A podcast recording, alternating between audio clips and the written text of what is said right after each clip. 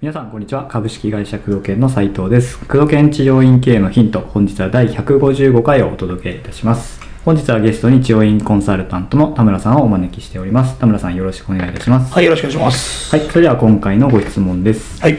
えーうちの施術スタッフの中に広く人見知りする子がいます、えーうまく患者さんと話せずリピートも、えーあまり取れていません、えーこの子をどうにかして成長させる方法はないでしょうか、えー内気なスタッフに、えー教える方法をぜひアドバイスお願いいたしますというご質問ですはい。えー、まあ人見知りね。あの、はいまあ実は私も結構人見知りなんですよね。ううんん。あんまりだから知らない人がたくさんいるところに行きたくないっていううのはんあるんですね。割とだから顔を見知った人の中だけでいたいっていうのはあるんです。じゃあそもそもじゃあ人見知りってなんで起こるのかってことから考えたらいいと思うんですよね。あのやっぱり一つに恥ずかしいっていうのが一つまずありますねうん。恥ずかしいっていうこと。ただ仕事の上で恥ずかしいっていうのは、はい恥ずかしいってこれ自分軸の考え方なんですよね、まず。だから自分が恥ずかしいとか恥ずかしいから会話ができないとかっていうのは、うん自分を守る考え方なんですよね、うん自分自身を守る考え方だから、えー新人研修とかでよく教えてるんですけど、はい。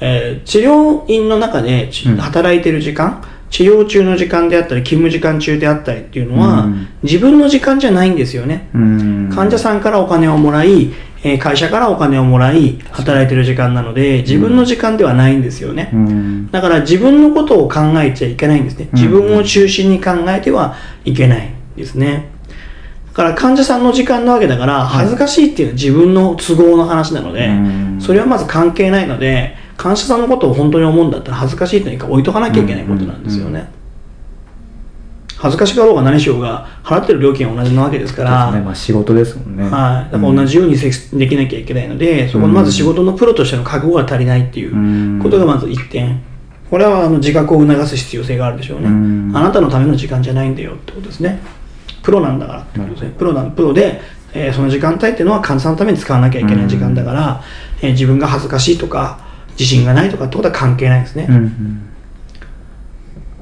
で二つ目はその、今言ったね、はい。二つ目はその自信がないっていうことなんですよね。うん。自信がない、うん、やっぱり、えー変に話突っ込んだ話をしてしまって、はい。自分がわからないことを聞かれてしまったらどうしようとか。あそういう不安があるんですよね、うんうんうん。自信がないから例えば精通の精通してても精通効果に対してどうですか？聞いてますか？とか、うん。効果ありますか？とか楽になりましたか？っていう一歩踏み込む勇気がない。自信がないから、うん。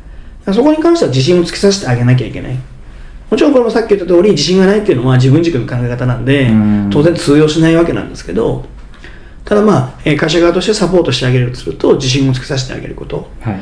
大体こういう質問をしてくる先生って、うん。スタッフを叱って育ってるんですよねああもう高圧的に。できてないできてないって言い続けちゃってるので、うん。自信なんかつくわけがないんですよね。うん。確かにまた言われるんじゃないかってどんどん意識なしちゃいなんか行動するたびに叱られるので、うん。もう行動ができなくなってくるんですようね、ん。発言すれば叱られる、うん。何かやれば叱られる。確かに。もう何していいかわからない、うん。いう状態になるので、うん。もう自信がないからもう自分の殻に閉じこもる。うん。ということになるのでやっぱり自信をつけさせると認めてあげる褒めてあげる。うんうんちっちゃなことでいいのでうん。指示したことが一つできたら褒めてあげる、うん。感謝する、うん、電話に出るっていう作業があった。ら電話に出てくれたら電話に出てくれてありがとうねっていうこと。当たり前じゃないことなので、うやっんぱり基準値が先生の基準とそのご質問いただいている先生の基準と、うん。多分そのスタッフさんの基準が違うんですよね。当たり前の基準が違うわけですから、うん。先生の基準で物事を言ってると絶対自信がつかないんですよ。うんだからやっぱりしっかり褒めてあげるってことは必要ですよね。うん。何でもいいから褒めてあげる。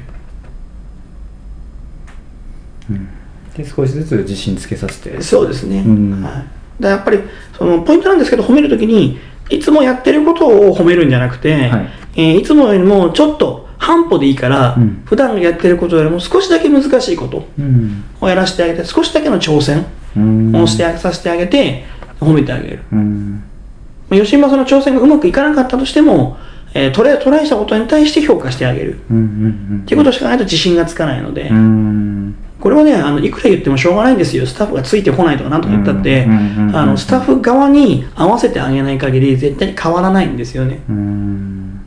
自分が変えるんだったら自分が変わんなきゃいけない、あの治療院の中であのあることね治療院の中っていうことも起こってることってスタッフさんの問題ってまずそもそも採用者責任があるわけなので、うん。それに対してスタッフのせいにしちゃいけないっていうことですよね。